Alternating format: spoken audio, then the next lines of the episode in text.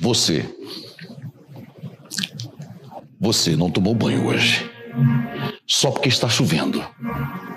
É você mesmo, não tapi não. Você não tomou banho hoje. Você! Não adianta cheirar o sovaco, não. Está fedendo. Você vai ouvir Bravata Connection.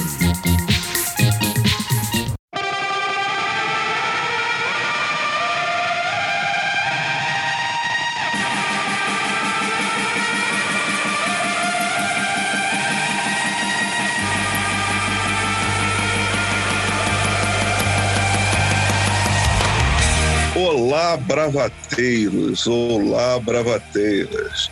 Vocês se lembram da minha voz? Eu não tenho charme e a malemolência do âncora, mas seguindo os conselhos de Dona Vera, vou tentar botar ordem nesta bagaça. Spoiler, falhei.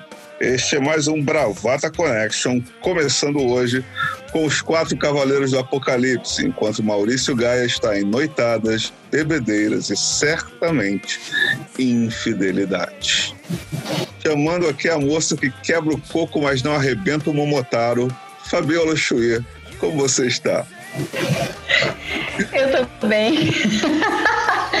outro, em, outro, outro dia, em outro episódio, eu conto para vocês a lenda do Momotaro. É, mas tá tudo bem em Manaus, na grande Manaus. Grande calor, grande secura, saudades umidade, saudade chuva. E vamos seguindo. Com a pele bronzeada que os ouvintes não podem ver.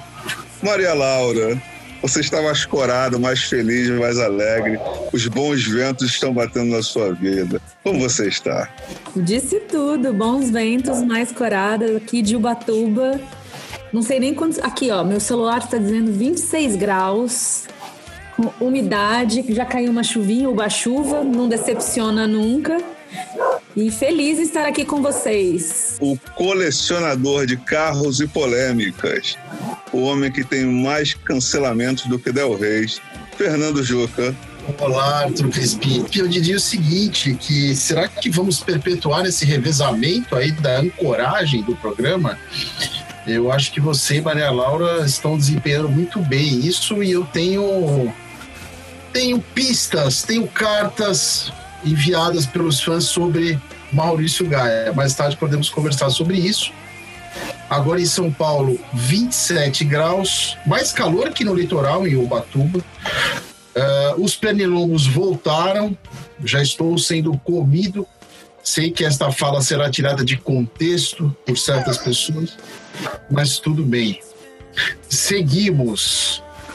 Antes de começar o programa, eu gostaria de dizer que eu recebi aqui uma notinha da nossa produção, mas eu não vou divulgar o Festival Inédit, não vou divulgar que tem vários filmes de graça muito bons, não vou divulgar que Maurício Gás está fazendo um excelente trabalho, porque eu não vou prestigiar esse tipo de gente. Né? Também não vamos escrever o link na nossa descrição. É, a gente não está aqui para dar essa, essa moral para ninguém. Né? É, eu quero deixar isso muito claro, porque é importante a gente manter a fama de mal. Bom, a pauta de hoje é o seguinte: no, nos tempos de mídia galopante, delirante, o Brasil ele se destaca por ter uma série de apresentadores que fazem fama e fortuna através dos seus programas sensacionalistas e policialescos. E agora, com vocês, Nunes Filho!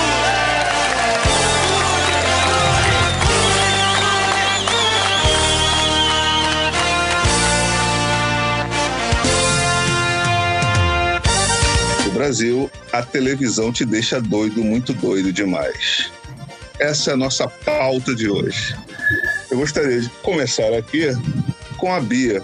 Por quê? Porque Manaus é o paraíso dos apresentadores de TV, que inclusive gerou uma série muito elogiada na Netflix. Nada melhor do que uma filha da terra para poder falar desse fenômeno em Manaus. É, Manaus é um celeiro, é um, é um nicho assim onde a Netflix e outros e outras operadoras, outras produtoras poderiam buscar muita matéria-prima para produzir inúmeras séries do tipo Bandidos na TV. É, essa série foi uma série notória de 2019 que retratou a história de um famoso apresentador de TV aqui, local, que assim tinha tinha uma audiência absurda, né, absurda e ele Uh, ele, era um, ele era policial civil, ele tinha um programa de, de uh, notícias sanguinolentas e de caráter assim, justiceiro, e ele obtinha informações e ele ia atrás do bandido com as câmeras.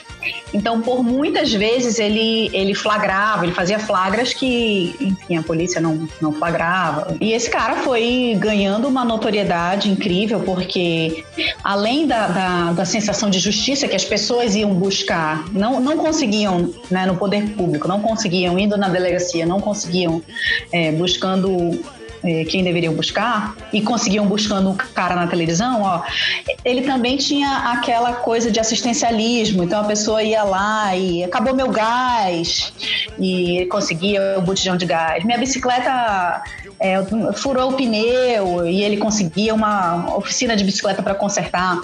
Então esse cara ganhou uma notoriedade absurda e que cresceu junto com a organização criminosa em Manaus. Né? A o crime organizado não era tão organizado. Coincidentemente, nessa mesma época, é, a, a, coisa ficou muito bem estruturada, né? É, e, obviamente, que com a notoriedade do, do, do, do cara, ele se envolveu em política, foi eleito várias vezes, foi o deputado mais eleito da história do Amazonas. E o desenrolar da história é que ele claramente estava, aparentemente estava envolvido com o crime organizado, né? Morte daqui, morte dali, é, irmãos envolvidos, irmãos que também participavam de, tele, de programas de TV, que também eram políticos. O filho Aqueles, também, né? O filho, o filho também. O filho tentou uma eleição ano, o, não, o filho foi o primeiro a ser preso, né? Não, um dos filhos. Um dos filhos um dos foi filhos, preso. Né? Um dos filhos é. foi preso. O filho mais novo dele, que à época era criança realmente, é, quando o lance da, da, da, Quando o programa da Netflix veio, veio ao ar, é, houve aquele ressurgimento. O filho, o filho, esse filho mais novo, pegou a onda e a gente tem certeza que ele também vai galgar esse, essa trilha, esse script aí, né? Mas como ele, como Wallace, né, que era o, o ele, ele faleceu já, na, ele, na verdade não deu tempo nem dele ser julgado porque ele, ele tinha um problema, um problema é, crônico, uma doença crônica, enfim, ele veio a falecer no, no, no decorrer do, do, julgamento, não, não deu tempo de finalizar. É, mas como ele, tantos que são justiceiros, é, que galgam a política, é, que trilham né, no caminho da política e que, dizem as más línguas, podem ou não estar envolvidos com a organização, com organizações criminosas ou enfim. Aí no Amazonas, o horário do programa dele ou desses programas, eles costumam ser que faixa do dia? Assim? O horário do Wallace era tipo meio-dia e meio, uma hora da tarde, a hora do almoço. A hora que tá todo mundo sentado para almoçar. Eu lembro, eu lembro de assistir. Eu lembro de chegar e era no, no, no, horário do almoço. Eu almoçava um pouco mais tarde e era esse horário, uma hora da tarde, sei lá. É, então não tem essa restrição de horário de ah, vamos passar só mais tarde à noite para não, não para poupar. É, enfim é, os inocentes de, de, né, de se depararem com aquelas imagens, porque também não tem, não tem muita restrição de imagem, né? Não tem filtro. Eu te fiz essa pergunta porque no Nordeste também tem uma série, todos os estados têm esses programas policiais que competem com os jornais da, da Globo no almoço. Em Recife, por exemplo, inclusive, você tem competição de programas policiais. Existem três ou quatro na faixa. No mesmo horário. No mesmo horário, e o Jornal da Globo. É, e no, em Alagoas tem o programa, tinha o programa, por exemplo, do Siqueira Júnior, que foi exportado para Manaus. Uma operação triangular no estilo Zona Franca foi agora exportado para São Paulo também. E aproveitando esse gancho que você falou, dessa eles ocupam hoje a faixa da tarde e passar a bola para Lau. Lau, com, esse tipo de programa ocupando várias faixas durante o dia, atingindo várias faixas etárias e vários tipos de pessoas, acaba gerando uma banalização da, da violência, do, do sangue, dos corpos. Essa banalização acaba naturalizando as coisas? É, é, não só a banalização, mas como a forma da comunicação. É, a gente pega a literatura, a, a noção de realidade ela está na explicação da crise, ela está na explicação daquilo que é exceção do, do prosaico, aquilo que vai dar para a gente uma dimensão da nossa realidade. E por que, que a gente fala isso? Porque a gente entende a regra, o ser humano entende a regra pela exceção. E é por isso que no jornalismo a gente fala que não é notícia quando o cachorro morde o homem. A notícia é quando o homem morde o cachorro. É prosaico o cachorro morder o homem, então o contrário que não é. Então quando você começa a colocar foco em tudo aquilo que é é mais violento, não, é, não deveria ser parte do cotidiano, não deve ser parte, ser aceitável pela gente, você evidencia e óbvio que você chama atenção, você você coloca ali uma realidade diferente, você está oferecendo uma coisa diferente para o público. A grande questão é que isso, você tem um milhão de, de possibilidades né, de conteúdos, é, canais e, e horários e públicos, e então você precisa ofertar cada vez mais esse tipo do, do, do que não deveria ser prosaico e começa a se tornar prosaico, porque ele está toda hora sendo ofertado na televisão eu não lembro exatamente em que ano que foi escrito o livro do Jean Baudrillard, que é o Simulacros e Simulações. E ele fala sobre o simulacro como o simula a simulação é aquilo que a gente sabe que não é real. É aquilo que a gente está em contato, é aquilo que, que imita o real, mas a gente sabe que não é. O simulacro não. O simulacro é algo que imita o real, mas ele se ele tenta tomar o lugar do real. Então a gente está em contato com a televisão o tempo todo e a televisão substitui a realidade por esses signos. Então a morte, é, a morte ela não é algo que deveria ser prosaico, ela é estigmatizada, ela é cercada de signos. Então vem o sangue, vem a gritaria, vem o suspense. Então tudo é de certa forma colocado numa novela policialesca para que a gente acompanhe. E aí você fica ali na frente da televisão consumindo aquilo todos os dias. E aquilo se torna parte do, da sua realidade. E aí também, todos os dias, o tempo todo, em todos os canais, é, automaticamente você banaliza, você introjeta aquilo como algo que não, não, não morre ninguém que você conhece, e assim como foi no coronavírus, você se assusta, você fica ali na frente da televisão, todo dia é morte, todo dia é morte. Chega uma hora que você liga a televisão já sabendo que vai ter morte. Você já está acostumado com aquilo. Não faz parte da sua realidade, você não vela o morto, mas você introjeta aquilo e aquilo fica totalmente banalizado. Aproveitando esse gancho também, ó, toda vez que tem essa, essa questão de, aparecer na, na, TV, tem esses fatos que ocorreram ano passado, um programa na Record que avisou que a filha da moça tinha morrido e a, e a mãe não sabia e a mulher desmaiou. É, outros que... Esse ano. Esse ano, né? Esse ano. É, esse ano e houve outros que, que também disseram, é, acusaram pessoas sem que elas fossem culpadas. Isso acaba gerando um, um, clima de terror que se espalha hoje em dia por outras formas de comunicação, como foi aquele caso aqui lá no Guarujá, né, que uma, uma moça foi linchada porque espalharam no WhatsApp que ela era bruxa ou algo do tipo. Joaquim, eu vou pegar, vou pegar um, um, gancho lá do começo da Bia, eu queria sua opinião. A Bia falou do Wallace e falou, inclusive, que o Wallace foi um dos deputados, o deputado mais votado do Amazonas. E como o Wallace, vários apresentadores desse tipo de programa é, seguiram carreira política. Eu lembro de um no Rio de Janeiro que não, é, não era só apresentador desse tipo de programa, como também era ator, como também era é, figurante da Praça é Nossa, como também não tinha uma perna e como também casou com a Sônia Lima, que era o Wagner Montes. Então eu queria, eu queria te perguntar o seguinte, Juca: esse tipo de programa, ou estes tipos de programa que servem de muleta, é, sem nenhum trocadilho com Wagner Montes, por favor, para população. Seremos cancelados. é, esse, tipo, esses, esses tipo, esse tipo de programa, eles, eles são um trampolim para a via política é, e cada vez mais estão servindo de trampolim para esse tipo de, de associação, para ser uma forma de poder? Sim, eu acho que sim. É, eu acho que, eu acho que, é, que eles podem ser um trampolim para a política, não há a menor dúvida. Né? A gente tem aqui em São Paulo já há alguns anos, todo ano que tem eleição, por exemplo, vincula-se o nome de José Luiz da Atena, que é o mais notório uh, apresentador de, de, de, de, do programa Mundo Cão, né?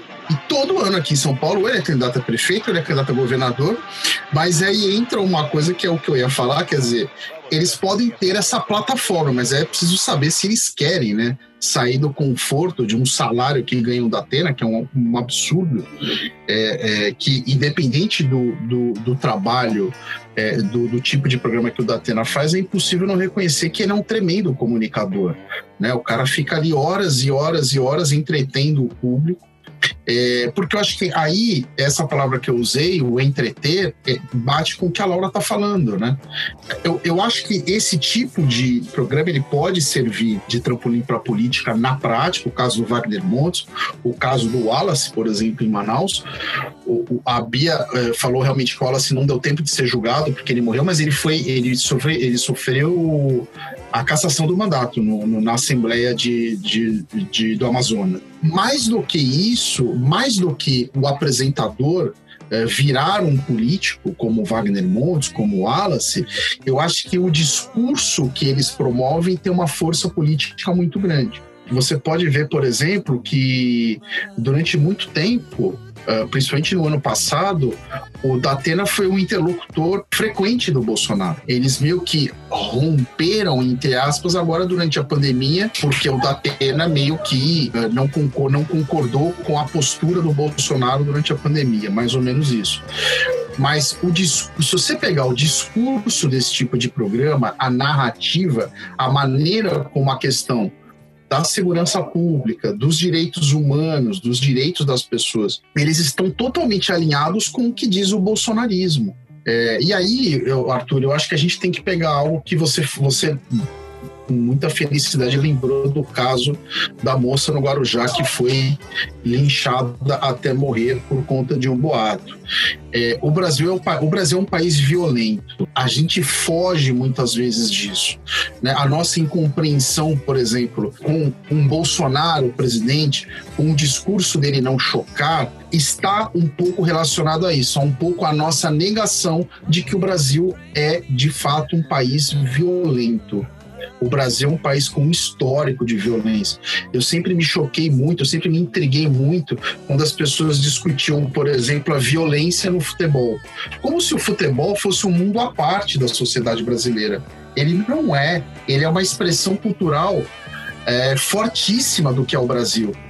Então seria muito estranho que não, não existisse, por exemplo, gangues de torcida, que não são. Não, eu aqui estou fazendo um simplismo, elas não se resumem a gangues violentas ou criminosas, não é isso. Mas seria uma, uma, uma surpresa muito grande, uma incoerência com o próprio Brasil, um, uma coisa tão.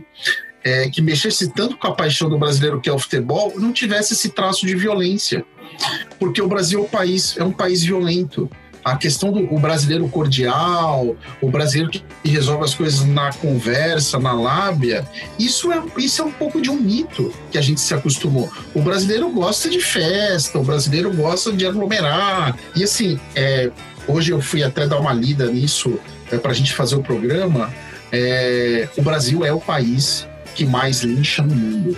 Isso é uma pesquisa seríssima da USP de 2015. Eu fui ler isso a respeito, achava que era uma coisa meio uh, fanfic de esquerda, mas não é, é real. É uma pesquisa super séria. Né? Então, aí a gente vai buscar o quê? O, o, linchamento por si só já é uma noção completamente distorcida do que é a justiça. Né? É, as pessoas querem fazer justiça pelas próprias mãos, é, querem responder à violência com mais violência, uma violência redentora, vingativa.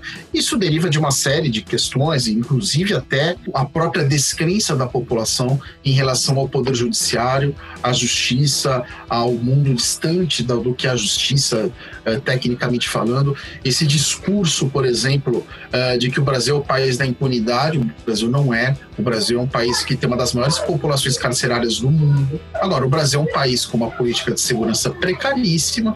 O Brasil é um país uh, que prende muito e prende mal. O Brasil tem uma polícia que investiga muito pouco que conclui suas investigações muito pouco. Baseado nisso, e também um elemento muito, muito importante nesse tipo de, de programa de televisão, que é a polícia militar, né? que é a polícia repressora. É, é a polícia que vai lá, como eles dizem, na ação.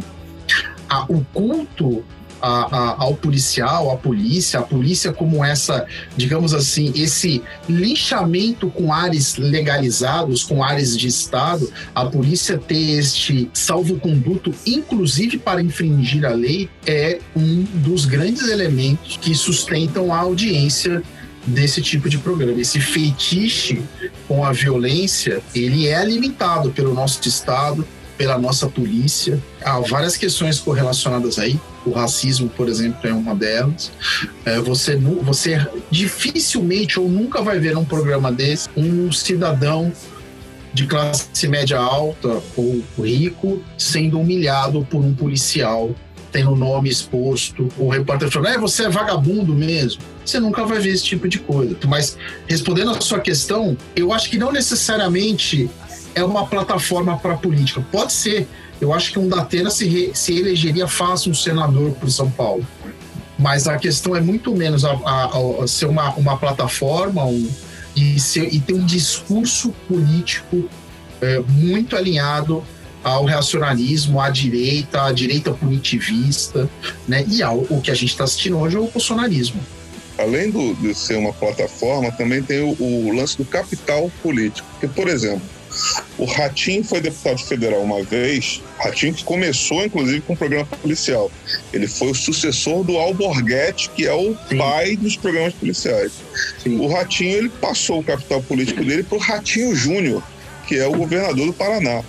Exato. Né? E, naquela, e voltando para o que a Laura levantou, do, muito, felicidade imensa sobre simulacros e simulações, o João Dória, que simulava ser o gestor no Aprendiz, acabou virando gestor de São Paulo.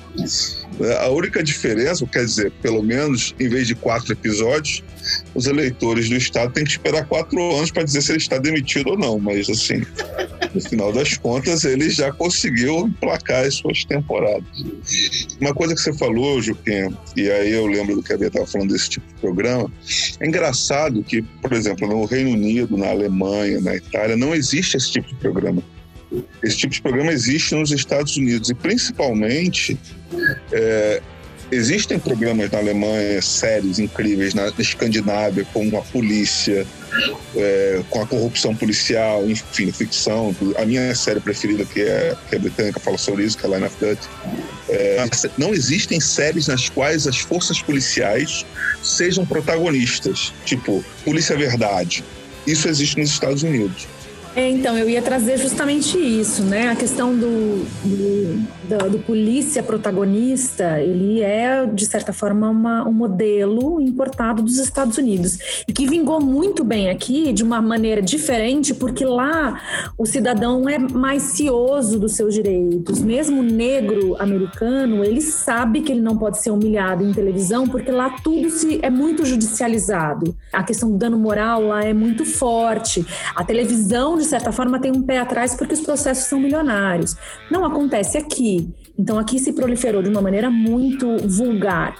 Mas a, a violência em si, ela é glamorizada. A gente tem, e não só da questão policial, a gente tem filmes. Você vê quando o Estado Islâmico decapita jornalista, é, fica. O, o, não é passado nos jornais, obviamente, mas é dito que foi, é dito que tem um filme, e você pode ter certeza que todas as pessoas vão atrás, vão no Google, vão em qualquer lugar para procurar o filme para ver. Ah, o apelo da violência ele é, ele, ele tá internalizado porque a gente é, é o medo lida com o medo da nossa morte, com a nossa própria finitude e tem, quer dizer, tudo que pode, tudo que nosso corpo pode sofrer. É, uma das minhas dicas hoje, vou até antecipar a dica filme do Oliver Stone, que tem o Quentin Tarantino também como roteirista, é o Natural Born Killer, que faz uma, uma sátira sobre a glamorização da violência e da televisão. Né? Um homem e uma mulher que se apaixonam e ela, ela sofre violência do pai, né? a Juliette Lewis, ela sofre violência sexual do pai, eles matam o pai dela e aí um cara se aproveita da história deles, eles saem curtem a história de matar, começam a matar as pessoas e um, o, o Robert Downey Jr., que é um, um, apresentador americano, ele começa a investigar e glamoriza, tipo, os dois novos heróis dos Estados Unidos. Eles começam a vender bottom, vender pôster, é como se fosse um grande show americano por onde eles passam, eles matam alguém. Então é uma grande sátira sobre esse apelo que tem a violência e é o apelo da violência mais a questão midiática que faz esse simulacro, né? Que usa todo esse essa realidade e traduz em forma de signos para gente consumir. É, eu queria uma opinião de vocês. Você, a, a Lau falou aí do, do consumo desse, desse, desses programas, né? Desses programas que nós temos no Brasil, né? Voltando aqui para nossa realidade. Eu não tenho dados sobre isso, obviamente, é, mas vocês uh, percebem que o consumo desses programas é por uma população culturalmente menos uh, favorecida? Vocês percebem essa, essa, essa peculiaridade? Porque, pelo menos aqui é, no Amazonas, é o que eu percebo. Posso até nem tá, não, não, não tá passando uma informação correta e ser só um julgamento né, de fora com relação ao meu estado. Mas é, é a, a imagem que eu tenho e, e que eu não sei se eu posso extrapolar isso para para os outros Brasis, né? E essa naturalização da violência, você você vê que ela que ela extrapola para outras outros outros meios, né? Então, por exemplo, é muito comum um vídeo de um, um crime, de um assassinato, e você vê esses vídeos passando de telefone a telefone, né, facilmente. Mas eu, eu tenho essa percepção, né? Não sei se estou enganada com relação a isso, queria puxar esse, esse assunto aí com vocês. É, Bia, é, respondendo, não respondendo exatamente a sua, a sua questão, porque eu, eu não não acessei números de audiência em relação a isso. Mas eu estava lendo hoje uma pesquisadora do tema, é, o nome dela é Yara Moura, ela é do coletivo Brasil de Comunicação Social na Intervozes. Ela diz o seguinte: uh, ela é uma ferrenha defensora da regulação é, é, desse tipo de programa na mídia, nos modos do que foi feito no Uruguai. É, e ela diz o seguinte: um dos, um dos argumentos das, das televisões, dos comunicadores, na defesa desse tipo de programa é justamente o seguinte. É, se esses programas não existissem, as pessoas mais pobres ou a classe média não veria qual se, não, não assistiria à sua realidade na televisão entendeu? Você restringiria o, o, o, conteúdo e essas pessoas é, é, é, como se você tivesse uma, uma, uma realidade edulcorada pelo, por exemplo pelo Jornal Nacional, pelo Jornal da Band, que são aqueles jornais um pouco mais formais, né? não esses jornais é, sensacionalistas. E ela diz que isso é uma mentira, isso é falso, porque o que acontece é justamente o contrário esses programas eles amplificam, eles insuflam uma realidade que, que não é é, é, tão grande. Né? Por exemplo, a ideia de que uh, há crime toda hora acontecer em todo lugar, em todo momento, isso gera, uma, isso gera um pânico, isso gera uh, ansiedade e isso gera uma indústria em que se ganha muito dinheiro. E um outro dado curioso, eu estava assistindo um tempo atrás uma entrevista de um jornalista que eu gosto muito, que é o Álvaro Pereira Júnior, que hoje é repórter especial do Fantástico. E ele foi editor do Notícias Populares nos anos 90. O Notícias Populares, para os mais jovens, era um jornal estilo sensacionalista, com manchetes muito elaboradas, muito boas, né? A gente ria muito e ele, e ele falava um dado que era muito interessante. Ele, fala, ele, fala, ele falava nessa entrevista o seguinte: embora nós de classe média alta, de classe média, é, tinha essa coisa cult em relação a notícias populares, as edições do NP e, e as reportagens que eles tinham mais retorno das pessoas na época não eram as reportagens sobre violência, eram as reportagens sobre serviços para a população, onde sacar o seu FGTS, onde levar o seu filho no posto para tomar vacina, para fazer a matrícula da escola estadual, porque era um jornal voltado para as classes uh, uh, mais pobres, para as classes mais humildes, para a classe trabalhadora. Então ele observava isso, o que da, gerava para o jornal, o que fazia o jornal vender era muito menos a manchete sensacionalista e era o serviço, porque era um jornal para a população mais pobre. Então, isso prova, mais uma vez, o que essa professora diz: é, é a defesa de que a pessoa mais humilde, ela,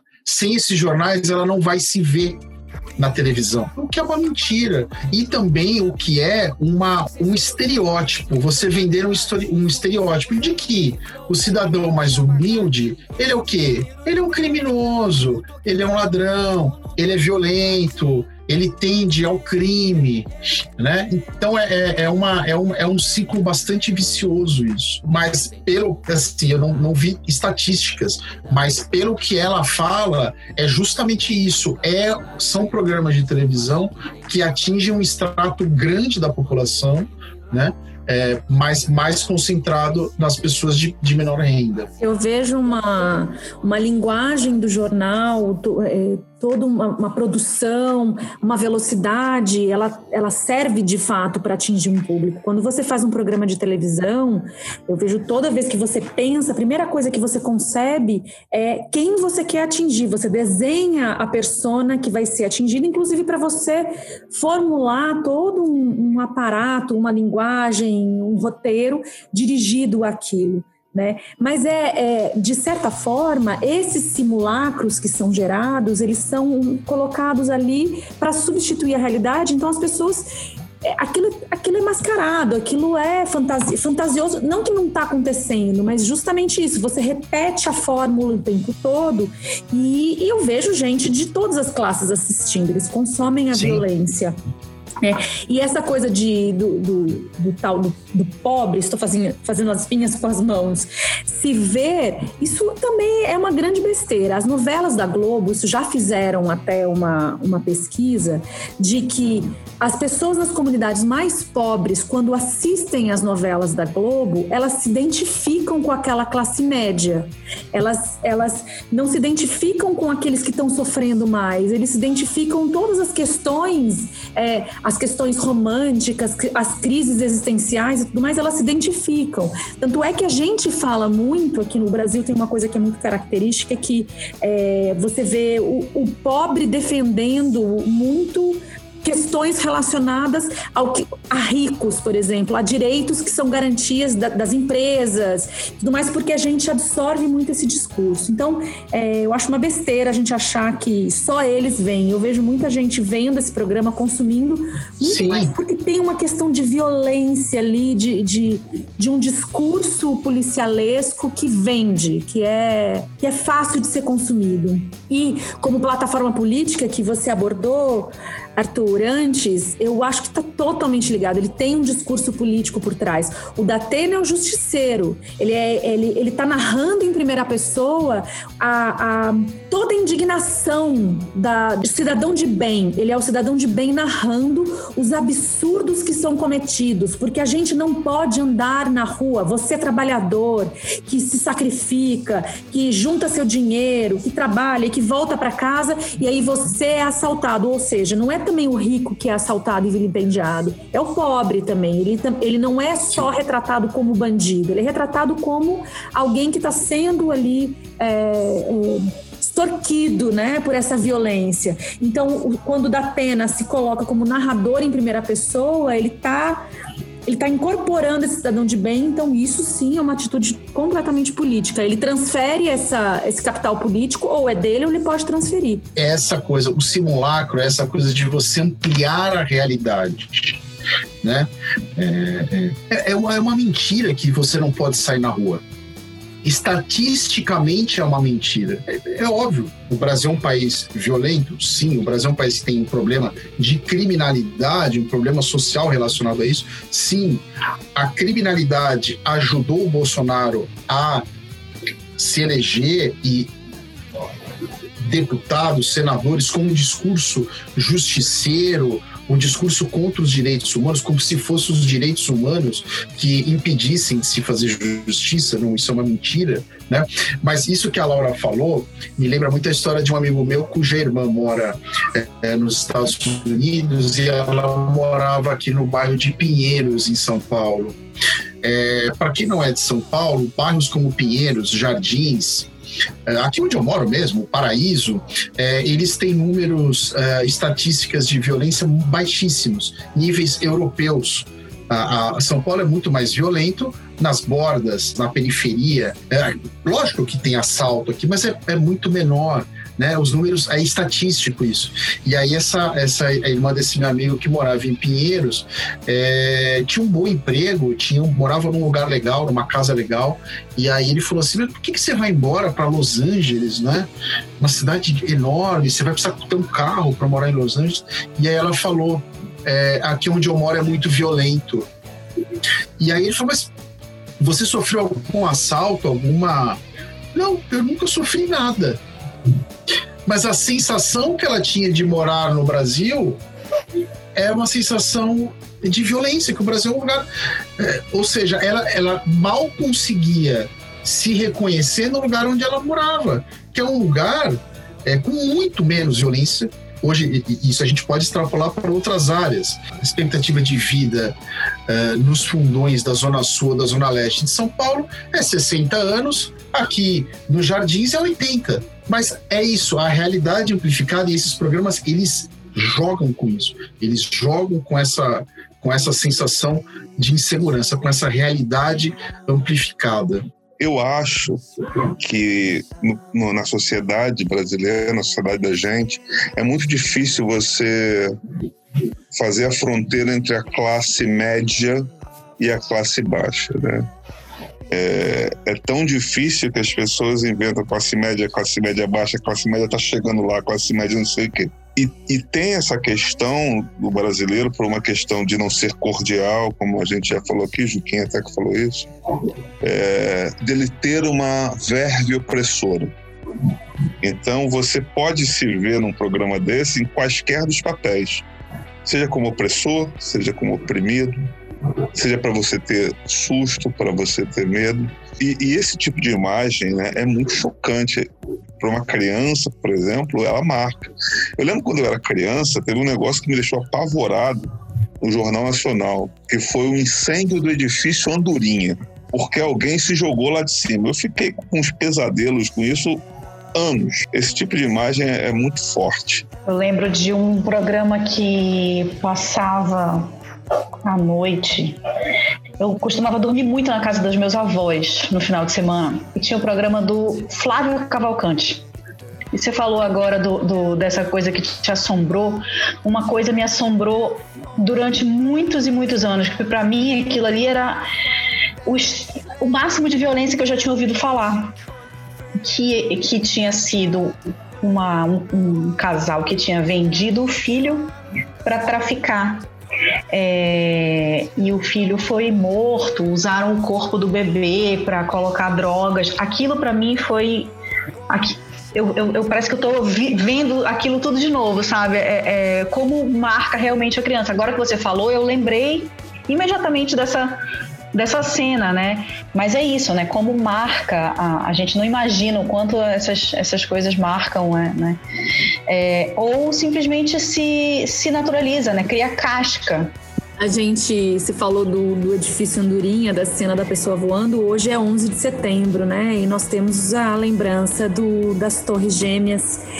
E eu não sei se vocês assistiram o documentário do Michael Moore sobre o 11 de setembro e tudo que se segue depois do 11 de setembro. E ele começa a falar sobre essa sensação de insegurança que paira nos Estados Unidos inteiro e como o Bush, na época, jogou muito com aquilo de que aquilo precisava ser protegido. Então ele e, e, uma parte do documentário é muito engraçado porque ele ia para cidades assim que nunca tinha tido episódio nenhum de violência, cidades que não estavam no mapa.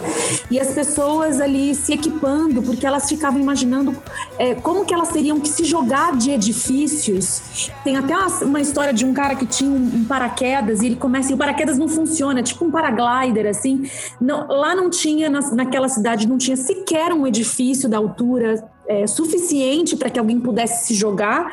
E, e porque aquelas imagens impressionavam muito, então ficou todo mundo com a sensação de que a qualquer momento um avião com um monte de, de muçulmano iria se chocar para matá-los em qualquer circunstância. E lugares que nunca tinha sido, inclusive, estado no mapa por qualquer questão de violência. 11 de setembro, inclusive, né, que é uma data super pesada, porque em 11 de setembro de 73 houve o golpe no Chile em cima de Salvador Allende por Pinochet. Né? E 11 de setembro de 2002, o 11 de setembro dos subúrbios cariocas, foi quando houve a invasão de Bangu, dos pavilhões de Bangu, onde Fernandinho Beiramar mandou executar o E, queimando literalmente o, seu desafio. Para deixar o ambiente um pouco mais leve, é, e falando de sensacionalismos e coisas sensacionais, a Globo falou que vai fazer um remake de Pantanal.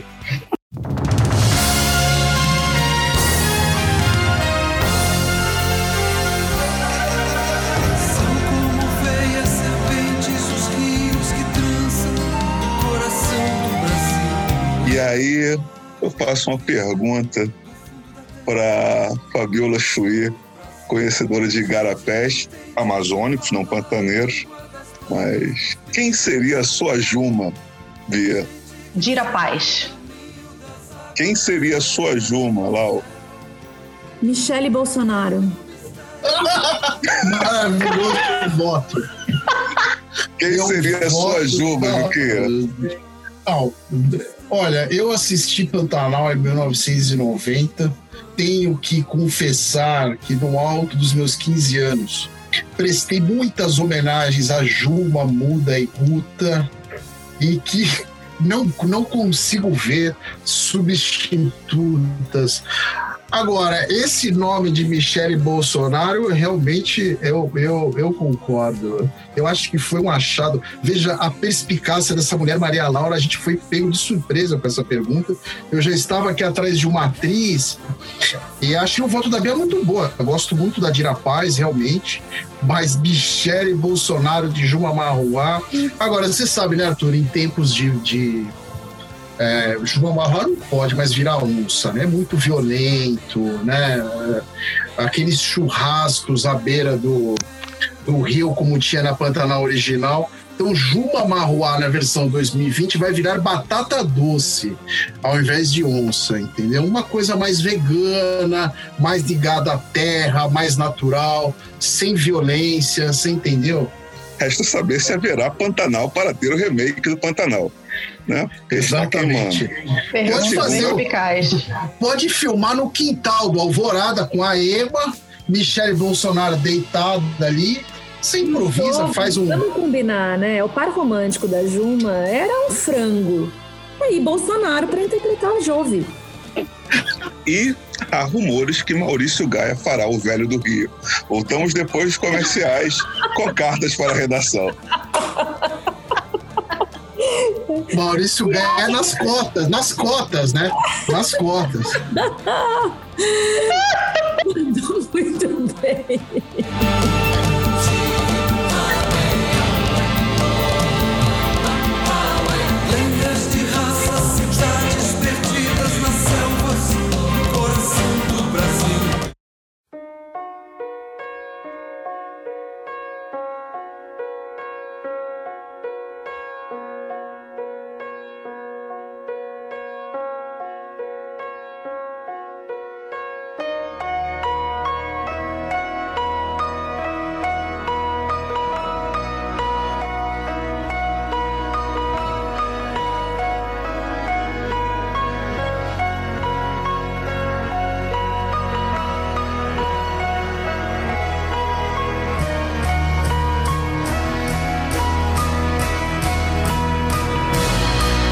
Estamos de volta com o Bravata Connection e para deleite de nossos ouvintes e de Dona Vera, as cartas para a redação com o Fernando Juca. Diga lá, Juquinha, quais foram as cartas que nós recebemos na É, semana? eu recebi, uma- recebi, Arthur Crispi, uma carta de um, de um ouvinte dizendo o seguinte: ele, ele verbalizou o que a gente já sabia, mas a gente, por, por educação, nosso amigo, por, por fidelidade, né, não ia falar isso. Mas o ouvinte está incomodado pelo seguinte: Maurício Gaia não grava mais o Bravata, não arruma mais agenda. O homem realmente está muito ocupado, mas arruma agenda para o Foleycast e para o combate rock. E aí essa pessoa disse o seguinte na cartinha, que Maurício Gaia, você vai saber bem Arthur Crispim do que, do que essa pessoa está falando. Maurício Gaia é aquele atleta que se reapresenta no clube na terça-feira com uma contratura muscular. Na quarta-feira, ele joga. Ele, na quarta-feira, o time joga contra o Cabo Friense em Cabo Frio, que é o Bravata Connection. Ele não quer ir de ônibus até Cabo Frio, aquela viagem, campo pequeno, gramado ruim. O cara fica no alambrado ali pertinho falando: sua mulher tá dando pro Ricardão lá no Rio de Janeiro. Maurício Gaia quer fugir.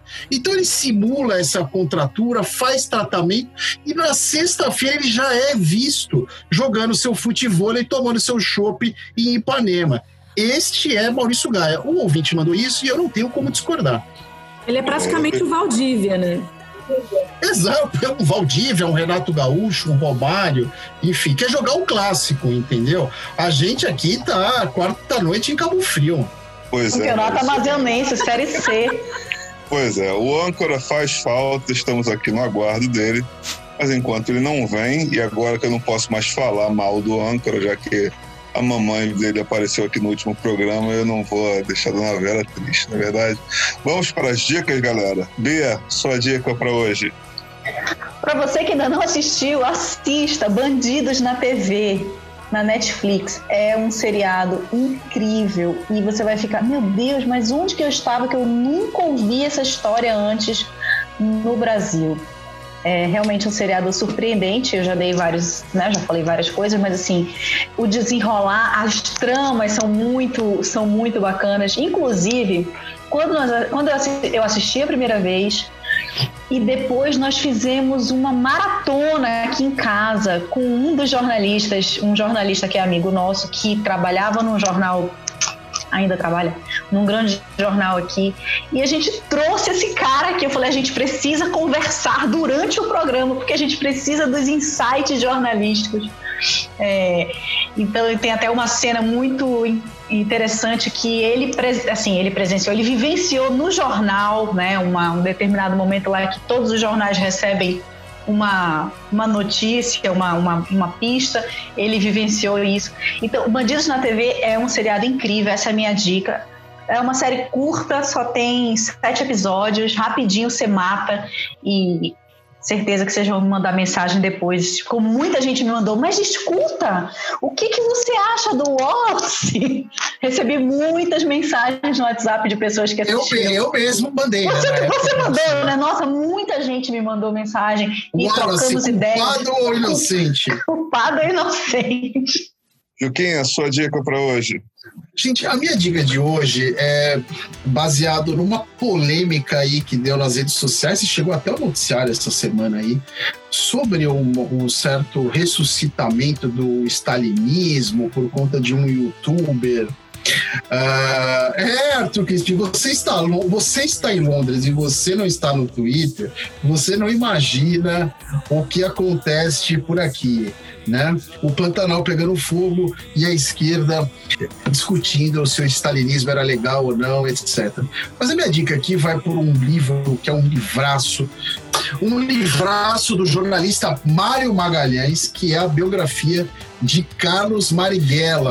Fantástico. Carlos Marighella, fantástico, Carlos Marighella, um para mim, um dos grandes brasileiros do século XX. E por que, que eu estou dando essa dica? Além de ser um grande livro, uma biografia muitíssimo bem escrita, uma tremendo, um tremendo trabalho de pesquisa do Mário, o Mário descreve no livro, em determinado momento, uh, uh, Mário, o, o, o Marighella era do, do, do PCB, né, do Partido Não, do Partido Comunista Brasileiro, e quando o, Marighella recebe a notícia que o Khrushchev uh, denuncia os crimes do stalinismo, as perseguições, os gulags, as falsificações históricas, etc. E que o, o choque que o, que o Marighella tem e depois a negação e depois uma depressão, né? E depois ele vai assimilando isso, assim como toda a militância uh, de esquerda ao redor no Brasil e ao redor do mundo. E o, o, o, o, Marighella uh, embora decepcionado embora absolutamente crítico uh, uh, e contrário uh, a todas as perseguições do Stalin e à violência, jamais deixou de ser de esquerda, jamais deixou de ser crítico em relação a isso, porque o, o, o, a discussão hoje é muito binária, né? É, você fala, não, porque o stalinismo matou, aí a pessoa fala, mas e, o libera, e os liberais nunca mataram? Não estou dizendo isso. E a guerra no Iraque, mas eu também não sou a favor da guerra no Iraque. Né? Não porque o Stalin e o exército russo uh, venceram a Segunda Guerra Mundial. De fato, com toda razão, isso é um dado histórico, mas nem por isso você tem que aprovar o stalinismo. Então, essa, essa é a minha dica de hoje. Esse, essa grande biografia do Carlos Marighella, uh, escrita pelo jornalista brilhante Mário Magalhães. Duas coisas sobre essa biografia. Uma é que essa biografia também me revelou, pelo menos, uma figura que é tão brilhante, ou talvez mais do que Marighella, que é Clara Scharf, a sua Sim. esposa, que ela é fabulosa. É, outra é bons tempos aqueles do movimento estudantil, onde você discutia sobre comunismo, gritava pro cara do PCdoB assim, mas você defende a linha da Albânia. É, e, o cara te, o cara te acusava de stalinista. Lau, sua dica para hoje. Bom, eu antecipei minha dica, então eu vou dar duas. Eu vou reforçar minha dica de assistir O Assassinos por Natureza, que é com o Woody Harrison e a Juliette Lewis, que confesso sou apaixonada por ela, e Robert Downey Jr. É um filme brilhante com uma trilha sonora incrível e fala sobre a glamorização da violência na TV. Mas eu vou dar outra dica de um livro que eu estou terminando, mas eu, quer dizer, é um clássico, que é o Notas do Subsolo do Dostoiévski. Tá aqui toda a fundamentação do Nietzsche, tá aqui toda toda a essência do existencialismo do Camus. Que livro, que livro, senhoras e senhores. Um, 150 é páginas e é um monólogo, é uma discussão sobre a vida, sobre a moralidade, sobre a política, sobre a existência de Deus e assim, você termina de ler, são capítulos curtos, você fecha o livro e respira para ir para o próximo. Leiam. Não dá para passar pela vida sem ler esse livro. Bom, a minha dica de hoje vai para você que mora em São Paulo. É um Instagram confeiteiro. É um Instagram chamado O Quindim. Na verdade, é da família do Denis Panza, que é um cara muito querido, é muito amigo do Júlio que é o nosso gigante gentil. Então, se você estiver em São Paulo e Redondezas, quiser comer um quindim, eu infelizmente não provei porque eles não fazem entregas via Oceano Atlântico, mas espero que vocês gostem do quindim. É, e o preço está bem, bem saboroso, tem todas as informações do Instagram, você vai ter a, a, o link aqui. Então, bons quintins para vocês. Sempre lembrando que estamos nas redes sociais, no Twitter e no Instagram, com o perfil Bravata Connect, um Connect com dois N's, e no Facebook com o perfil Bravata Connection. Todas elas a cargo do nosso queridíssimo Rodrigo D. Julie. Estamos terminados, senhores, no dia de hoje. Estamos terminados e continuamos a, a, a, provocar os ouvintes a dizer aonde está Maurício Gaia, o que faz Maurício Gaia, porque sentimos falta do âncora. Essa onde é vive, o que come. Onde, onde vive Maurício Gaia. Eu sei que ele está gravando os outros podcasts, agora onde ele está, aí já é outra. O Valdívia, quando a gente procurou por ele, ele estava na Disney. Ou, ou então, né, como disse Arthur Crispim, pode estar já ensaiando para Pantanal. Pode crer. Até o próximo programa, senhores. Um prazer Até. estar com nossos amigos. Um beijo. Beijo, geral. Beijo, Beijo. beijo, beijo. Sangue sobre o chão, é preciso estar atento e forte. Você ouviu Bravata Connection.